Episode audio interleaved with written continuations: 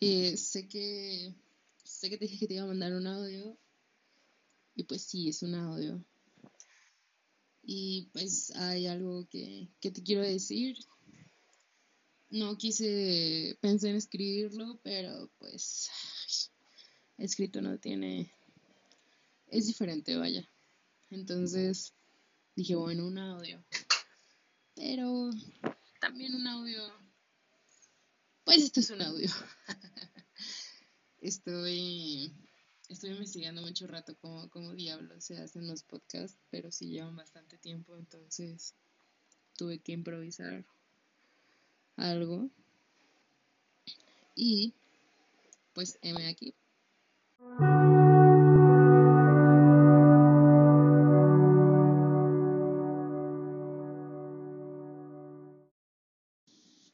¿Qué te pareció ese corte profesional?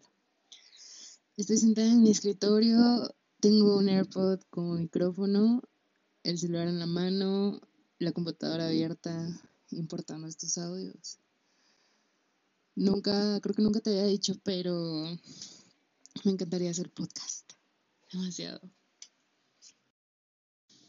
En fin, no te quiero hacer esto largo. Así que el nombre que elegí para este podcast, no sé si lo voy a poner, pero el nombre se llama Navidad en tiempos difíciles. Y este podcast va dedicado para los que nos cuidan desde el cielo. Les deseamos feliz Navidad. Realmente no, no sé aún, no entiendo tu dolor, no entiendo tu duelo no entiendo tu pérdida como tal, pero créeme que soy, y tú lo sabes, soy una de las personas más solidarias que, que existen. Yo estoy totalmente empática y por eso quise hacer este, este audio, este podcast para, pues de alguna manera recordarte lo mucho que, que te apoyo, lo que por lo que sé más bien lo que sé por lo que pasas. Pues definitivamente no, no soy una experta, entonces me la pasé un buen rato investigando, leyendo cosas acerca de, de este tema porque al parecer es algo que, pues es algo natural de la vida, ¿no? Es algo que, que pasa y pues bueno, ahora sí le doy empiece al mensaje que te quiero, que te quiero dar.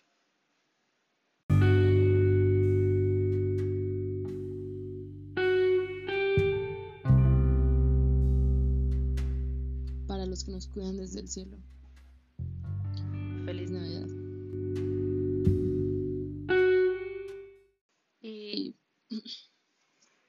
aunque la Navidad sea por excelencia la época del año de paz y felicidad no siempre es así ante la mirada de algunas personas, sobre todo de aquellas que por primera vez se enfrentan a estas fechas con la ausencia de ese ser querido que ha fallecido. Las navidades suponen un gran reto ante los recuerdos y las emociones que se intensifican provocando sentimientos de añoranza y tristeza por esta pérdida. Te digo, yo no soy ninguna experta, pero algo que leí fue que ante estas situaciones, como todo, hay ciertas estrategias que te las voy a, te las voy a proporcionar para que, pues porque te las quiero, te las quiero pasar. Número uno, tienes que respetar tu propio proceso de duelo y el de las demás personas. Es muy probable que los recuerdos traigan lágrimas y sonrisas a partes iguales. Y claro, dependiendo del momento. O que simplemente no tengas ganas de hacer nada. Recuerda, sé paciente con tus emociones. Permite hablar de tus sentimientos sin tenerles miedo. Llora si es necesario, pero disfrútalos. También respeta el proceso de duelo de las demás familiares. No hay duelos iguales, no existen. Hay personas que pueden parecer indiferentes, otras que necesitan llorar, otras que están enfadados u otras que prefieren hacerse los divertidos. Hay tantas formas para afrontar una pérdida como personas. Y es importante que los respetemos, ya que no sienten más dolor ni menos dolor. Quien más llora, quien menos llora. Número 2. Déjate ayudar. Son momentos difíciles para ti. Permite que la gente que te queremos ofrezcamos nuestra ayuda. Vamos a ayudarte en, en asuntos prácticos o simplemente podemos ayudar a desahogarte. Apoyarte en la gente que tienes cerca y comentarlos tus preocupaciones, miedos y pesares si es que así lo necesitas. O simplemente pídenos compañía. Número 3. Simboliza a tu familiar fallecido. Esa persona especial, Vani, ya no está físicamente, pero tú puedes hacer algo para que siga estando presente. No sé, tal vez puedes encender una vela el día de hoy, poner algún adorno especial en el árbol que lo represente, escribirle una carta, hacer un álbum de fotos, ver fotos, recordar momentos especiales que se vivieron con esa persona. Este tipo de cosas, pues, se pueden hacer en solitario o con el resto de los familiares. Pero sobre todo va a depender de ti. No te obligues a hacer algo para lo que no te sientes preparado. Haz lo que te haga sentir mejor y recuerda a esa persona especial que ya no está pero que te cuida desde arriba. Sé que hoy es un día muy emotivo y te he notado, lo he notado, tengo días notándotelo. Te siento dispersa y yo sé que estás pasando por tu duelo y sé que lo vives de manera diferente. Y sé lo difícil que va a ser esta Navidad para ti y para tu familia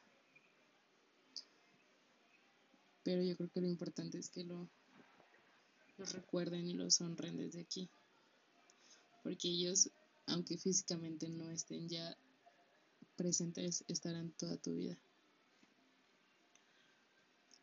Y tú sabes, quizás este podcast fue un fracaso total, pero es mi primer podcast y te lo dedico. Te lo hago, te lo hice con todo mi cariño y con todo mi amor. Esperando poder lograr que sientas la empatía que siento y, que pues obviamente yo pues no, no, no estoy comparando ni mucho menos que yo me siento igual que tú, pero te siento. Y pues me estoy quedando sin palabras. Entonces, creo que por el momento es todo. Te deseo una feliz Navidad. Te quiero un montón y sabes que estoy aquí siempre.